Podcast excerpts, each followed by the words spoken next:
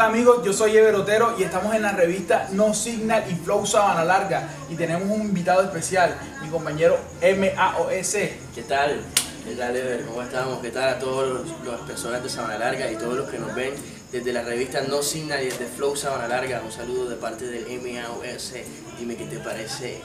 Hey, estamos acá eh, eh, entrevistando a mi compañero eh, Maos porque él es un artista de acá de Sabana Larga, alguien que he presenciado, que ha- se ha batido con grandes exponentes, por así decirlo, de acá de Sabana Larga, y siendo él un pollo, un pollo en el tema de la música urbana, eh, sin miedo, que eso me ha parecido de grande, eh, y por eso estamos acá, queremos conocerlo. Por eso quiero que tú le cuentes a todas las personas que nos ven, que nos escuchan, porque recuerden, también tenemos un podcast que está en Spotify, iTunes, Google Podcast y todo, ese mundazo de podcast que hay ahora.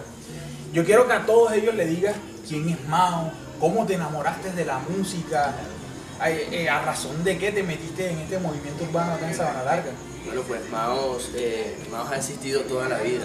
Toda la vida pues, me- he tenido el gusto por la música, pero pues para contarles un poquito de cómo surge esta propuesta musical que es Maos, pues eh, hace muchísimos años eh, comencé en esto de, de la música, eh, comencé como, como rapero, pero antes de ser rapero comencé con, con un arte que me gusta muchísimo, el cual les voy a estar comentando más adelante. Entonces luego de este arte pasé a lo que es a componer mis canciones, mis propias canciones, fue lo primero que comencé a hacer. Y luego de tener mis propias composiciones, pues comencé a interpretarlas, a buscar sonidos, a buscar sonidos, a, armar unas pistas, a hacer unas cuantas bases, unas maquetas y comencé a grabar mis propias canciones. Y de ahí pues comenzó, comenzó esto de Mouse. Luego de esa primera base pues eh, comencé a indagarme a mí mismo y a preguntar qué, qué verdad que era lo que quería. Y así comencé a evolucionar en mi carrera como musical. Y pues gracias a Dios he tenido una buena respuesta de las personas, les ha gustado todo lo que he hecho, así que con toda la moral voy firme para adelante. Por ahí mencionaste que empezaste con el tema del rap, eh, la música más underground, Sí, claro. más underground con esta cuestión.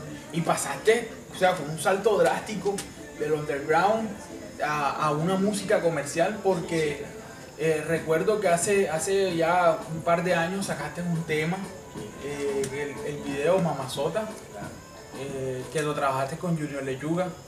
Eh, pero ahí, ¿cómo fue esa transición? O sea, me, llama mucho la atención que empezaste con algo demasiado calle, calle, calle, y ya te fuiste metiendo como que el tema en las discotecas, a la comercial.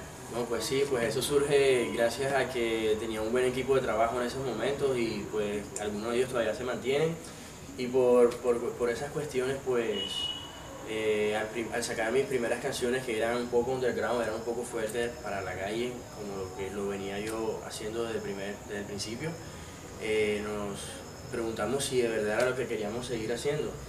Entonces ahí llegamos a la conclusión de que queríamos también hacer un poco algo más comercial, algo más de discoteca, pues para que la gente también pudiese bailarlo y, y así pudiese gozarse un poquito más mi música, no solamente escucharla, sino también pudiese bailarla en la discoteca.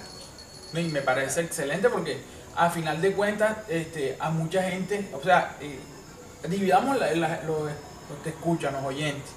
El del 100%, ponle tú que el 30, 40% sea la música underground, pero el mayor eh, volumen está en la música comercial. Exactamente, entonces gracias a eso pues quisimos ganarnos un poco más de público y pues quisimos expandir también nuestra, nuestra marca que es Mouse y quisimos pues dar un poco un- unos sonidos más tropicales, unos sonidos más urbanos, lo cual nos llevó a esta música comercial que estamos haciendo hoy en día. Recuerdo, recuerdo bastante el tema Mamazota, eh, porque él va mezclando lo urbano, lo clásico urbano, pero no olvidando las raíces de nosotros que somos de acá de la costa. Exactamente. ¿Siempre te caracterizas por eso o, o eso fue una Pues, casualidad? No, pues en todas mis canciones siempre me he caracterizado por, además de, de- de tener los sonidos urbanos, que son la base de, de toda música urbana e, e incluso para otros géneros que también lo están utilizando, eh, pues también quiero en todas mis canciones también sacar los sonidos de nosotros, que son los sonidos caribeños, los sonidos eh, un poco tropicales, Y además de eso, pues, ¿quién, quién quita, quién no puede sacar unos sonidos de, no solamente de nosotros acá en Colombia, sino de otros países, sonidos más internacionales que también se puedan mezclar con nuestra música y hacer un excelente proyecto. Y mira que, que a nivel internacional, esa mezcla de lo urbano, lo que nosotros adquirimos, por así decirlo, porque lógicamente nosotros no inventamos ese tema de reggaetón, Sí, claro. eh, lo que nosotros adquirimos de lo que es el dembow dominicano, el panameño, que fue eso a lo raizal, después lo comercializaron en Puerto Rico, y la mezcla y la adaptación, bueno, no sé si llamarle mezcla, si sea el, el término adecuado, pero esa adaptación que nosotros los colombianos hemos hecho eh, ha gustado en el mundo. Por ejemplo, BL, Sí, claro. Tropical Minds, donde está Yera, Y Lalo. Lalo, que son unos exponentes que ellos tienen la música urbana, pero los sonidos de ellos son netamente caribeños. Exactamente, ¿no? y, y además de eso, pues podemos ver también así grandes artistas como lo son eh, René, Calle 13, que también mezclaron pues eh, el underground como tal, pues con los sonidos internacionales, como fueron de, de muchísimos países, que fueron de China, eh, sonidos desde mismo Puerto Rico, de acá de Colombia, y así ellos van por todos los países buscando. Ahora que, ahora que mencionas el tema, René, eh, quería preguntarte, ¿qué artista sigue? O sea, ¿tienes algún tipo de inspiración? ¿Cuál es mi, cuál es mi lista? de Sí, sí, pues todos si por ejemplo yo me meto a tu celular y yo digo, hey, muéstrame la playlist que tú tienes aquí, ¿qué tienes? ¿Qué, qué- qué Pues, en encuentro ahí? playlist vas a encontrar qué artistas encuentras. De primero, eh, creo que Calle 13, obviamente. Residente en estos momentos, ¿cierto? Pero claro que también escucho la música vieja de, de Calle 13 cuando estaba en su grupo, ¿cierto? Además de eso vas a encontrar bastante rap venezolano, que me gusta bastante, como lo son Acapela, eh, como lo son obviamente el rey del rap cancerbero, y Apache y muchos artistas de- que también me gustan. Eh, aparte de eso, pues vas a encontrar un poco también de reggae, me gusta muchísimo el reggae, como puedes encontrar Triad Maray, vas a encontrar un poco de Morodo, también tengo música old school de Morodo, y así muchísimos artistas. Yo pues la música que escucho es bastante fresca, bastante tranquila, bastante pacífica, Que que es lo que variada. escuchar. Y es claro que, que también tenemos un poquito de vallenato para cuando queremos tomarnos una cervecita, ¿cierto? Y así también pues cuando queremos bailar tenemos un poquito también de, de salsita que me gusta bastante y así pues creo que mi, mi playlist en el teléfono es un poquito variada. O sea, un tutti frutti tienes. Un tutti frutti que yo tengo ahí, pero bien bacano, o sea, tú pones a escucharlo y cuando yo pongo mi teléfono nadie quiere quitarlo. Hey, Ah, no, así es. Oye, y miren, eh, a todos los que nos escuchan, Mao lo conozco de hace un par de años, bastante diría yo. Claro. Eh, y él, he visto su faceta no solo de músico. No, acá donde estamos, esto que está acá, él adornó, adornó todo esto para que hiciéramos esta entrevista. Sí, sí. Y es un hobby, Es un hobby, el sí. tema de los grafitis. Eso era lo que le iba a comentar a ustedes. Pues antes de, de entrar en el rap, eh, le- les comenté que había entrado en algo que era un poquito más artístico y fue esto. Eh, me gusta lo que es el diseño, me gusta bastante lo que es en, en mi parte motriz, demostrarla un poquito. Y entonces, pues, desde hace muchos años comencé en esto, pues, gracias a los grafitis. Me gusta muchísimo hacer los grafitis. Ya desde, desde que tenía que unos 12 años comencé, hice mi primer graffiti. Eh, cuando en eso me encontraba en la ciudad de Barranquilla, vivía allá, estudiaba allá y casi todos mis amigos pues nos, nos, nos, desper- nos despertó ese, ese gusto por los grafitis que se pusieron de moda en Barranquilla en un tiempo, pues recordando a, a Kike Shot, que era el mejor grafitero de toda Barranquilla. Entonces, pues gracias a eso yo me fui metiendo en, este, en, este, en esta vida del rap, del hip hop y de la música urbana, pues gracias a esto de los grafitis. Este graffiti que tenemos acá atrás lo hice hace poquito, dice Manu. Eh, tengo una niña que se llama Manuela, y entonces yo le hice este graffiti. Está chévere. Claro, lo hice, lo hice yo con, con, con un poquito de vinilo y, con unas latas de aerosol. No, y se te da también la decoración, porque la decoración, todo lo que viene acá está hecho por... ahí está el, un toque de mouse acá, en tema de decoración, graffiti, música urbana, o sea, ey, son personas que, que quizás muchos sabanalargueros no conocen, que no conocen sus talentos, ey, sus hobbies, son jóvenes que están también luchando, marica, o sea, ahí hay que apoyar esta- estas buenas causas y seguir para adelante, para adelante. Y referente a eso, a tratar de motivar a la gente. Eh, con tu música, ¿tú qué mensaje quieres dar eh, a esos jóvenes, a las personas que te escuchan? Pues a todas las personas que me están escuchando, a los jóvenes que están en esto de la música y a todas las personas que pues tienen algún sueño en la vida, pues mi, mi consejo es que siempre luchen, que nunca desfallezcan en esto. Pues si tú tienes un gusto por algo, motívate, estudia por eso, busca, investiga, pregunta, pues haz todo lo posible para que tu sueño sea realidad, porque lo único que diferencia a las personas que, son, eh, que han logrado sus sueños a, las que no, es la decisión. Entonces si nosotros decidimos a, lograr nuestros sueños, allá vamos a, estar y eso lo vamos a cumplir. No importa qué tiempo se demore, no importa si tienes obstáculos en el camino, eso siempre va a aparecer, pero es mejor, es mejor intentarlo que, que no hacer nada, ¿cierto? Así es. Entonces tenemos que intentarlo y además intentarlo es chévere y equivocarnos es bacano.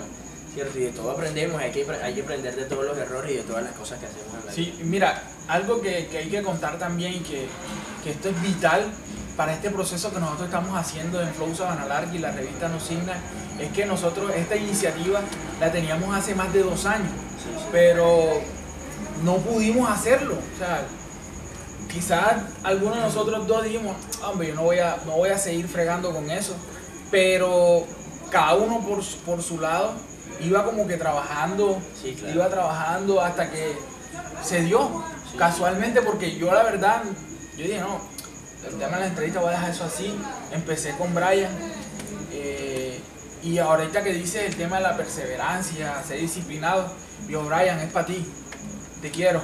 Randa, tu super mami, para que nos vamos por el Grammy. y entonces, ese es el team de nosotros. Tamao, Helkin, Brian, Rafa Luque. Y, la idea es esa, llegar a esa persona. Ey, sí. brother, motívate, marica, motívate. Todo está en la motivación y todo está en la constancia y en la perseverancia. Y pues así como estabas comentando, tal vez esto lo teníamos pensado desde hace muchísimo tiempo, pero yo creo que el tiempo de Dios es perfecto y tal vez en este momento nos encontramos todos y estamos un poquito más maduros y hicimos un, consolidamos mejor el grupo, nos hemos mejorado, nos hemos actualizado sí, sí, claro, con todas. Claro, así es. Y, referente a la música, eh, ese tema de maduración también se ha visto eh, porque nosotros empezamos con o sea, temas, tú, tú empezaste con temas muy underground, eh, que lógicamente tú llevas una emisora, no te lo van a sonar, solamente va tema, tema para la calle, para la calle, para la calle. Pero ese proceso de maduración de todo cantante nos ha llevado a colaborar con mucha gente. Y de aquí, desde Sabana Larga, eh, independientemente de que esté empezando o no esté empezando, ¿cómo tú te llevas con, con, todos los artistas de acá de Sabana Larga en general? Pues, pues con todos los artistas de Sabana Larga, con, con mis colegas de, de género urbano pues creo que me llevo excelente, no tengo problema con ninguno. Eh, al contrario de esto, pues he ayudado a algunos eh, en esto del proceso musical, pues ya que como, como sabemos, pues ya llevo un poquito de, bastante tiempo en esto. Entonces gracias a esto eh, hay algunos que, que, han sugerido mi ayuda y pues ahí he estado yo también para, para ayudarlos y eso al igual que ellos también me han ayudado a mí en, muchísimo de mi proceso, lo que es mi carrera de mouse. Eh, aparte de estos amigos, de, eh, también tengo bastante buenos amigos en lo que son el gremio del el vallenato. Pues gracias a Dios me, este, me va bien con mis amigos del gremio de vallenato y así también con todos los músicos de Sabana Larga, porque si, si bien sabemos acá en Sabana Larga además de que la inteligencia peste, también la música es, es, un, es un género muy fuerte acá en Sabana Larga. Y tenemos bastantes músicos buenos y tenemos personas que, que se distinguen acá en Sabana Larga por su, por su dote musical, por su inteligencia musical. Entonces yo felicito a todos esos amigos que se, que se dedican a la música, que son músicos. Los felicito por, por su buen trabajo y por representar a Sabana Larga con la mejor actitud siempre. Claro, Gracias a ustedes. Y ven acá, ya para, para ir finalizando, eh, una faceta que te conocí eh, con Sin Tanto Parapeto. Sí. No has seguido, piensas seguir o Eh, solamente fue momentáneo? Sí, pues esto de Sin Tanto Parapeto fue una idea de mi, amigo Francis Movilla, que ya en estos momentos está bastante reconocido, está trabajando en la barra.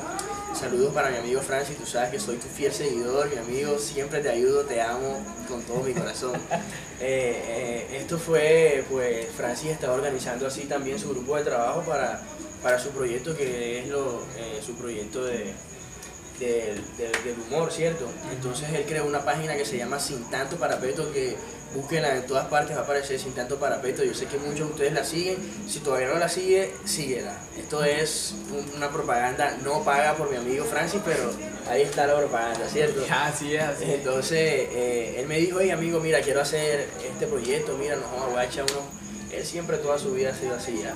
Hey, quiero echar unos chistes, eh, no jodas, para ver si tú me ayudas a grabar unos videos. Y yo, claro, mi amigo, ¿cómo no? Entonces de ahí fueron surgiendo unas ideas y, y también pues participé, fui actor en, en esto de Sin Tanto Parapeto.